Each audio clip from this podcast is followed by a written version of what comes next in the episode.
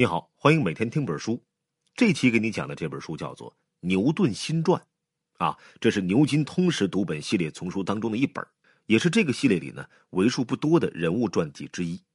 通过这本传记啊，我们不仅能够追溯到牛顿成就伟大科学发现的思想动因、环境动因和性格动因，也可以了解到整整一个时代科学发展的演进历程。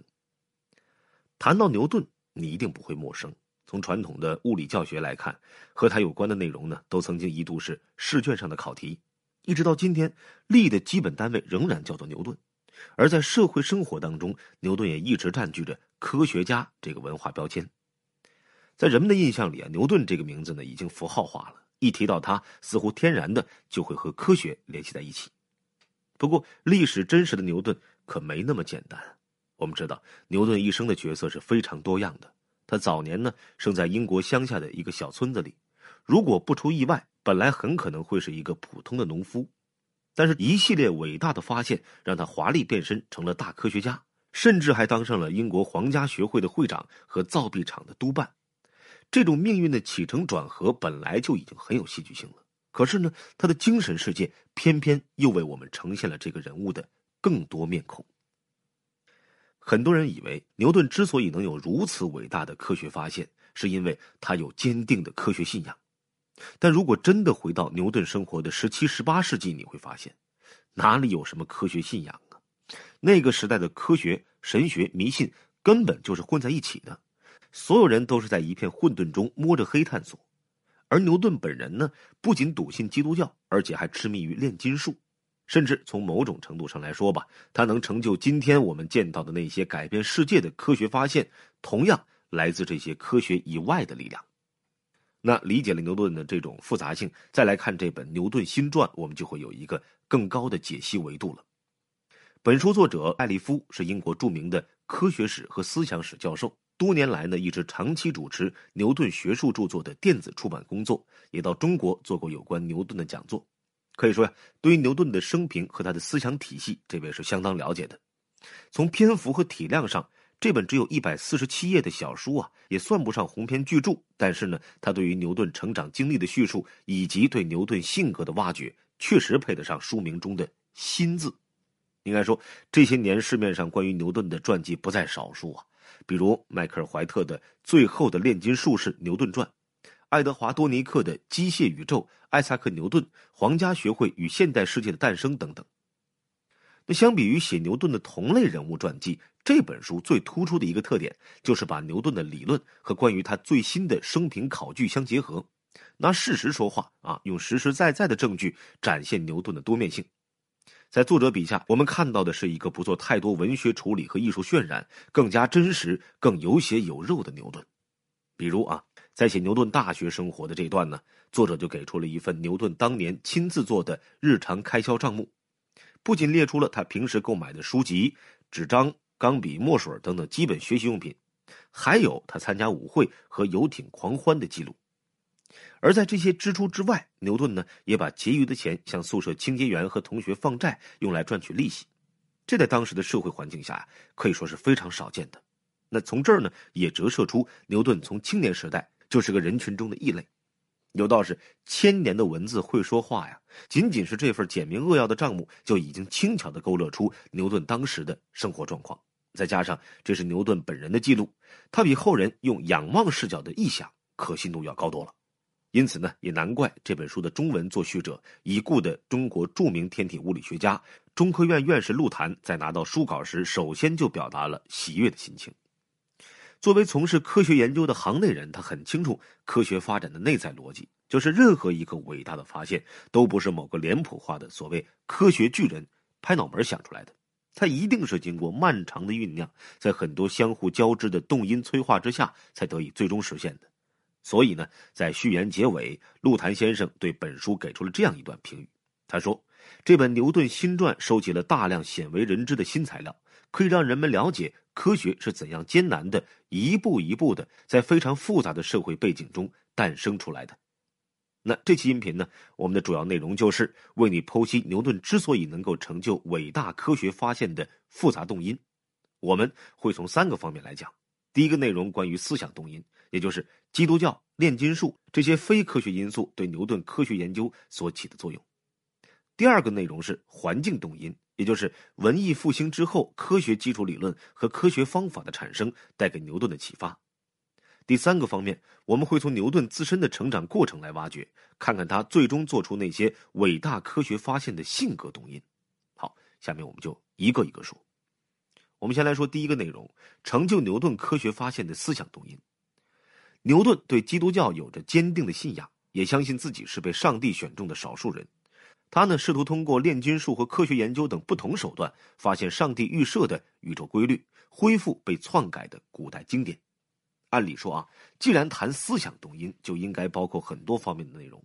那为什么我们要单单的从牛顿信仰基督教这件事说起呢？因为这关系到后世对于牛顿的一个重大的误解。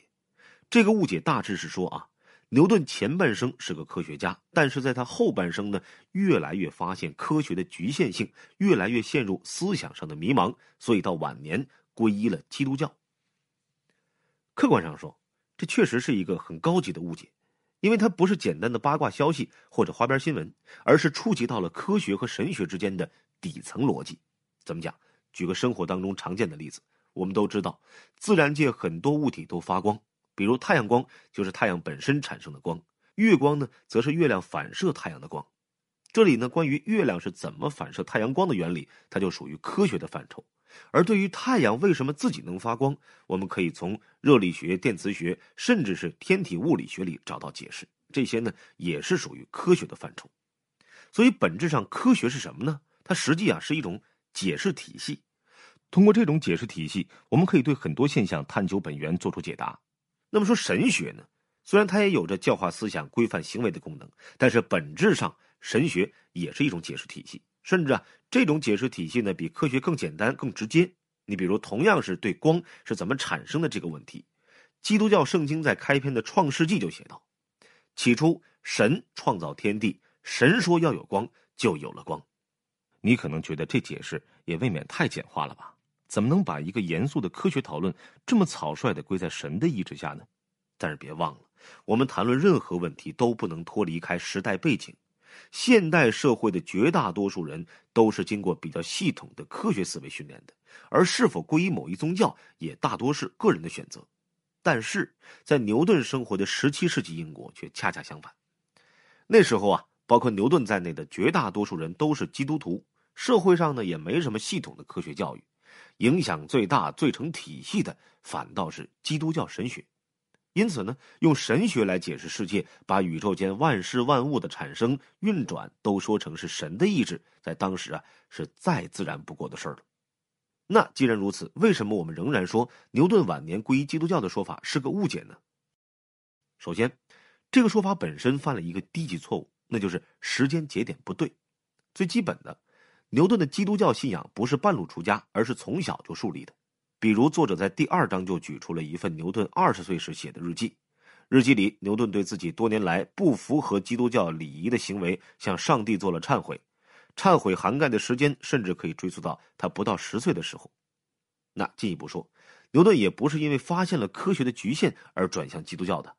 和这个高级误解相反，基督教信仰非但并不是牛顿科学之路的终点，反而呢是让他能够持续进行科学探索的重要动力。那么这一点，我们从书的第五章也可以找到线索。这章的题目叫做“少数蒙选者之一”，“蒙选”这两个字是基督教术语，表示被上帝选中。那乍一听，这题目有点让人摸不着头脑啊！牛顿怎么平白无故的就被上帝选中了呢？如果我们结合牛顿的生平和他所在的时代，这一点呢就好理解了。牛顿出生在一六四二年圣诞节，这是基督教中耶稣诞生的日子。在那个宗教氛围浓厚的年代，能在这样一个有着特殊含义的时间出生，自然呢会对牛顿幼年的心理产生影响。因此呢，所谓少数蒙选者，实际说的牛顿的一种心态，而他觉得自己和别人不同，是被上帝选中的少数人。所以他毕生要做的就是发现上帝预设的规律，并恢复被篡改的古代经典。发现规律好理解，咱们说过，在神学视角下，万事万物和他们的运行规律都是上帝创造的。牛顿作为基督徒，努力想搞清楚这些规律，无可厚非。那么，恢复被篡改的古代经典又是什么意思呢？这个还要归结到牛顿那种少数蒙选者的心态。说白了吧，他不仅认为自己和那些非基督徒不同，甚至也自认为在基督徒当中同样是卓尔不凡的。咱打个比方，这就像在一个学校尖子班里的优等生，他呢不仅不满足于对课本的学习，甚至还挑起了教学大纲的毛病。哎，正因为牛顿从小就是虔诚的基督徒啊，所以呢，他比其他信徒对信仰的要求也更为苛刻。和传统的基督教信仰有所区别，牛顿信仰的这一派叫做阿里乌斯派，这是基督教中一种非常古老的教派，属于主流神学观点中被打压的一端。可是牛顿他不这么认为，在他看来，当时大多数人普遍遵守的基督教教规，在过去一千多年时间里，从罗马帝国时代就已经被篡改了。而既然牛顿觉得自己是被上帝选中的少数人，他就更有义务拨乱反正，恢复那些没有被篡改前的古代经典。啊，在理解了这些大背景之后呢，我们再看牛顿一生做的很多事，就清楚多了。比如，人们发现，牛顿除了那些科学论著，他还留下了五十多万字的炼金术手稿和一百多万字的神学手稿。其中呢，神学手稿显然是对基督教教义的直接探索。而炼金术手稿和科学研究，则可以算得上是对基督教教义的间接探索。那这怎么理解呢？首先，开展科学研究是为了弄清上帝预设的规律到底是怎么运行的。这一点呢，前面已经说过了。而牛顿参与炼金术的实践，是因为当时的人们普遍认为，金属不仅有高低贵贱之分，而且也像动植物那样是有生命、有灵魂的。通过炼金术，可以把铅、汞这些卑贱的金属炼成金银这样高贵的金属。这同样是对上帝创设规律的探索。它和科学研究、神学研究实际啊是一个问题的不同方面。好，那以上呢，我们从澄清牛顿生平中的一个重大误解开始，为你讲解了他在科学发现上的思想动因。我们可以进一步感受到，在牛顿身上。科学家、基督徒、炼金术的实践者这三重身份呢，他是不可分割的。那关于他后来做出的一系列改变世界的科学发现，实际上是这些身份共同推动的结果。值得注意的是，在这一部分里的牛顿呢，突破了我们对科学家的固有印象，以一个基督教徒中的少数派面目出现。认识牛顿的这种面目，对于把握他的生平、重新认识科学和宗教的关系，都有很大帮助。那么，除去基督教和炼金术的因素，如果我们单看牛顿在科学成果的产生过程，又会有哪些发现呢？下面呢，我们就来看看第二个内容：成就牛顿科学贡献的社会环境动因。在文艺复兴之后的几百年间，学术界积累起的科学基础理论和实证方法，让牛顿能够整合前人的研究成果，推动科学理论体系的形成。在公众视野里呢，牛顿一直是以创造者的形象出现的。这种创造并不是什么物质上的东西，而是呢对科学理论的开创。从这个形象当中衍生出了很多故事，最典型的就是说他因为看到苹果落地而发现了万有引力定律。这个故事不仅在成人世界流传很广，甚至还被入选了很多儿童读物里。其实呢，只要稍加考证，我们就会发现这个故事啊，它并不靠谱，因为它并没有实实在在的记载，而只是来自科学圈子之外的。道听途说，这种道听途说的始作俑者就要算伏尔泰了。啊，我们都知道，伏尔泰是启蒙时代的大名鼎鼎的思想家呀，在整个西方世界都有着很强的号召力。不过呢，论起来，伏尔泰却是牛顿晚辈，也是他的铁杆粉丝。在一七二七年，牛顿以八十多岁高龄去世的时候，伏尔泰啊不过才三十三岁。当时呢，他正在英国流亡，亲眼目睹了牛顿在威斯敏斯特教堂盛大的葬礼。这里曾经只是王公贵族的墓地，但如今却长眠着一位科学家。那伏尔泰呢？对此非常感慨啊，因为当时的法国呢还处在一个等级森严的社会，同样的事儿是不可能发生在法国的。因此，伏尔泰利用在英国的时间，四处搜罗牛顿的译文趣事，并且在他回到法国之后，写了一本名叫《牛顿哲学原理》的小册子，里边就有这个苹果落地的故事。这是他从牛顿同父异母的妹妹那里听来的，而且有趣的是，虽然这个故事因为伏尔泰的影响力传遍了整个欧洲，甚至也传到了近代中国，但是伏尔泰却压根儿没见过牛顿本人。那也就是说，这是一个彻头彻尾的二手传闻。但奇怪的是，为什么明明是一个很好考证的传闻，却仍然在民间流传这么多年呢？最直接的解释就是人们愿意相信这个传闻呗。因为在大众文化传播里啊，牛顿呢不再是单纯的一个人，而是化身成了一个符号。人们记住这个符号的心理认知成本，比理解整个时代的社会背景要低很多。换句话说吧，把创造性归在某一个天才身上，比归在复杂的社会环境上要容易得多。不过，作为一本严谨的人物传记，显然就不能这么草率的归因了，而是呢要把个体的人物还原到整个时代里去理解。牛顿是不是伟大的科学家？那当然是。可即便再伟大的科学家，也不是活在真空里的呀。他总是要受到同时代以及前人思想的影响吗？那么说，这种影响有多大呢？哎，在这本《牛顿新传》就举出了很多这方面的例子。这些例子大多零散的分布在全书的各个章节里。我们呢稍微的做了一个梳理，比如说，一六零九年，伽利略发明了天文望远镜，而从这一年到一六一九年这十年间，开普勒陆续提出了关于行星运动的开普勒三定律。一六二零年，弗兰西斯·培根出版了新工具，倡导通过实验等方法直接研究自然，而不是沉溺在亚里士多德等古人的著作里。再之后，笛卡尔在一六三七年创建了解析几何学，并且提出了一系列关于科学研究的方法论。而这个时候，距离牛顿出生的一六四二年仅仅只有五年时间。这样的例子呢，书里还有很多啊。即便作为一个旁观者，我们几乎也可以预见到，在这样一个发展的时代，牛顿不可能对这些研究成果视而不见。那最明显的事实就是，当时印刷术已经在欧洲广泛流行了。文艺复兴几百年间的思想和研究，都会通过书籍和论文这些中介啊，给牛顿带来潜移默化的影响。还是提到这期开篇说的，这本《牛顿新传》的中文作序者，中国著名天体物理学家、中科院院士陆谈，他曾经说过，牛顿对科学的重要贡献之一，就是把宇宙间天体的运行规律和地球上人类世界物质的运行规律统一起来。而在这本书的序言里，他也指出啊。科学发展有两个前提，一个是能提供正确理论分析的严格的逻辑，一个是能够反映客观实际的观察和实验。这是一个科学界内行人的感言。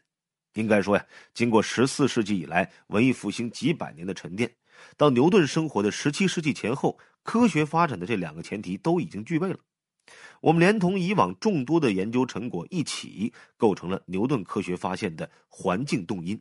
你就拿万有引力定律来说，这个定律并不是牛顿一个人独立发展出来的，同时代的很多人其实都在研究和万有引力有关的现象，这其中呢就包括哈雷彗星的发现者埃德蒙·哈雷等人。只不过呢，牛顿是第一个把各种研究成果系统整合起来的人，这种整合既包括了天文学的研究成果，也包括力学的基本原理，还包括数学的方法等等。这些呢，都和我们刚才梳理的那些研究成果有关，并且这里还有哈雷的功劳，因为在研究行星运转规律的时候，哈雷也发现了宇宙间的引力，但他呢没法用详尽的数学公式把这种引力表达出来，于是呢，他亲自拜访了牛顿，鼓励并且资助他把自己的研究成果发表出来，这就是那本著名的《自然哲学的数学原理》。书里不仅系统的提出了万有引力的定律，并且呢，对于质量、时间、空间、力等等很多基本概念都做了界定，可以说是文艺复兴几百年来全体科学家思想的集大成之作。这本书出版在一六八七年，它奠定了牛顿在科学史上的地位。从这个意义上说，哈雷是牛顿的贵人，而他们所在整个时代的大环境，也都是成就牛顿科学贡献的重要动因。有这一部分呢，我们看得出，科学的发展不是某一个人的灵光乍现，而是需要有深厚的时代积淀。即便是牛顿，也依然在前人铺垫的研究成果和方法论的基础上前进。啊，尤其是文艺复兴两三百年间，科学家群体的密集出现，都对牛顿后来的科学成就带来了影响。因此呢，牛顿并不是一个人在战斗，而是众人智慧的集大成者。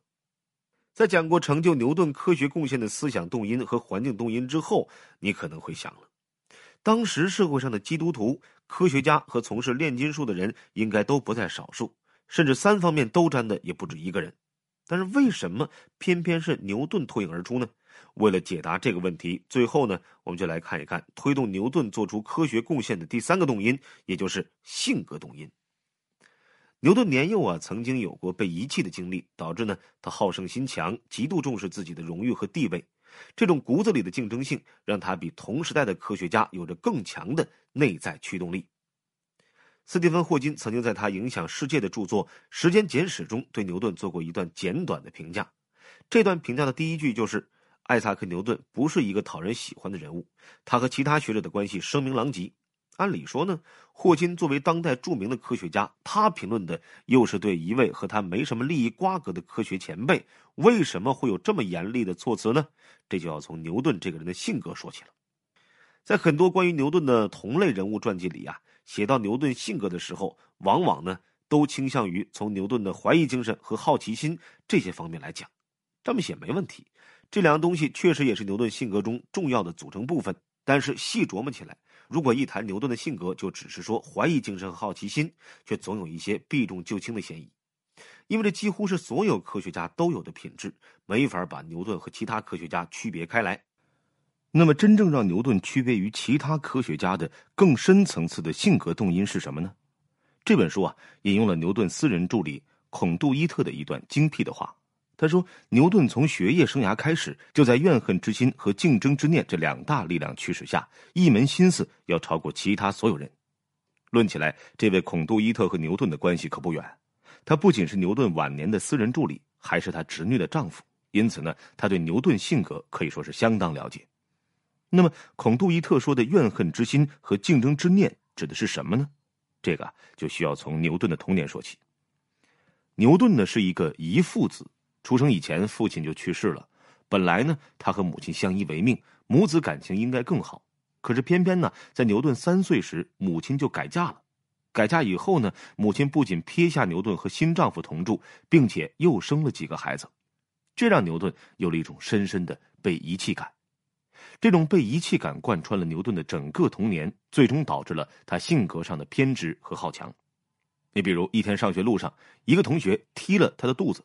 牛顿做的既不是直接还手，也不是和这个同学理论，而是默默的在心里憋了一口气，该怎么上课怎么上课。但在放学以后，他把这个人叫到没人的地方，狠狠的打了一顿。虽然牛顿没这个人健壮，但他斗志昂扬，意志坚决，一直打到对手求饶。在之后呢，这种偏执好强的性格也随着他的成长不断强化，影响到了他生活的很多其他方面，比如我们前面说了。牛顿在神学上一直认为自己和其他人都不一样，是被上帝选中的少数人。别人都遵守的基督教教规，他却认为是被篡改过的，非要自己另搞一套。从某种意义上说，这种事事都想超越别人、不走寻常路的心态，也是牛顿童年心理阴影的体现。同样，在科学上，牛顿也是一个自尊心很强的人，只要事关自己的名誉和地位，他都要一争高下。如果是有人敢于对他确信的观点提出质疑，他轻则冷嘲热讽，重则破口大骂。注意啊，“破口大骂”这四个字可是书里的原文。牛顿同时代的很多科学家都见过他骂人的功夫，因此呢，也难怪霍金在《时间简史》里评论牛顿的时候说他不是一个讨人喜欢的人物。当然了，让人印象最深的还要算牛顿和同时代另一位科学家胡克之间的论战。这段论战呢，不仅引得当时的学术界鸡犬不宁，甚至还留下了一句被人误解至今的名言，堪称百年一骂。什么名言呢？相信你一定听过。今天呢，很多人在表达自己谦虚的时候，往往都喜欢说这么一句话：“啊，我只是站在了巨人的肩膀上。”从字面上的含义不难看出，这是说自己取得的成就啊，是得益于前人的铺垫。很多人知道这是牛顿说的，但绝大多数人不知道的是。牛顿在说这句话的时候，可不是表示谦虚啊，而恰恰是完全相反的意思。事情的起因是，牛顿被选为英国皇家学会的会员，按照常规的做法呢，他给学会递交了一篇证明光是由粒子组成的论文，结果遭到了胡克的反对。说起来呢，这位胡克呀，你可能也不陌生，我们中学的时候都学过，弹簧的弹力和弹簧长度变形的量成正比，这个规律就是胡克发现的。除此以外。胡克在光学、力学、建筑学方面也都有一定成就。早在牛顿还是一位大学生的时候，胡克就已经是皇家学会的实验主任了。那胡克之所以反对牛顿的论文，最初是出于学术观点的讨论。牛顿说光是由粒子组成的，而胡克则认为光是一种波。放到现在，这个问题其实很好解决，就是两个人都对。我们知道有个词叫做波粒二象性，那简单说就是说光和我们看到宏观层面的东西不一样，它同时具有波和粒子的两种属性，它既是波又是粒子。只可惜这个现象啊，直到牛顿和胡克这二位都过世了二百多年，到了二十世纪初才被人们发现。但是呢，在当时这可就成了一个著名的历史公案。这场公案争斗到最后越来越白热化，胡克觉得丢面子，指责牛顿的很多内容是抄袭他的论文，而牛顿呢更不是省油的灯啊，他用嘲讽的语气在回信里写下了那句著名的话：“假如我看的比较远，是因为我站在你们这些巨人的肩膀上。”要说这话可真是骂人不带脏字儿，因为当时的人都知道，胡克不仅不是什么巨人，他呢还是一个有点驼背的矮子，这相当于把胡克的观点连同他整个人都奚落了一通。胡克晚年双目失明，双腿浮肿，一七零三年在伦敦去世。牛顿不仅活得比他长，后来呢还当上了皇家学会的会长。在这以后，牛顿解散了学会里的胡克实验室和胡克图书馆，连胡克的手稿和文章都差点被牛顿销毁。如果真是那样的话，恐怕我们今天在翻看当年科学史有关篇章的时候，就要缺失很多页了呀。那除了刚才说的和胡克的论战，牛顿和同时代的很多学者都打过嘴仗，比如在关于微积分的发明权问题上，他也和当时一位著名的数学家莱布尼茨交过锋。凡此种种，不一而足。从这些科学史上的公案当中，我们也能够感觉得到，牛顿之所以能在科学上取得这么大的成就，和他这种争强好胜的性格有很大关系。因为牛顿是一个不甘居人下的人，他总想全方位的碾压对手，博得在人群当中的尊重，这自然促成了他比常人更强的内在驱动力。那回到刚才那个问题啊，为什么在众多科学家当中，偏偏是牛顿脱颖而出呢？刚才说过的他性格里的这一面，也许啊。可以给出很好的回答。这就是我们要讲的第三个内容：牛顿做出科学成就的性格动因。牛顿自幼是一父子，母亲在他年幼时改嫁，给他留下了心理创伤，这让牛顿的性格变得偏执好强，极度重视自己的荣誉和地位。这种骨子里的竞争性，让他比同时代的科学家有着更强的内在驱动力。好了，这本书讲到这儿呢，我们来总结一下这期音频的内容。第一，我们讲了成就牛顿科学发现的思想动因。很多人认为牛顿发现了科学的局限，所以晚年皈依了基督教。但实际上呢，牛顿从年轻的时候就是基督徒，并且呢，他认为自己是被上帝选中的少数人，因此他毕生的努力就是通过炼金术和科学研究等不同手段，发现上帝预设的宇宙规律，恢复被篡改的古代经典。第二，我们讲了成就牛顿科学发现的环境动因。在文艺复兴之后的几百年间，学术界积累起的科学基础理论和实证方法，让牛顿能整合前人的研究成果，推动科学理论体系的形成。因此呢，科学的发展不是某一个人的灵光乍现，而是需要有深厚的时代积淀。牛顿并不是一个人在战斗，而是众人智慧的集大成者。第三，我们讲了成就牛顿科学发现的性格动因。牛顿自幼是一父子，母亲在他年幼时改嫁，给他留下了心理创伤，这让牛顿的性格变得偏执好强，极度重视自己的荣誉和地位。这种骨子里的竞争性，让他比同时代的科学家有着更强的内在驱动力。好了，这本《牛顿新传》我们就讲到这儿。应该说，这本书在素材选取和体力安排上都非常紧凑，确实符合这套牛津通识读本的整体气质。不过呢，从书的叙事脉络看，它的总体线索稍微显得有一些零散。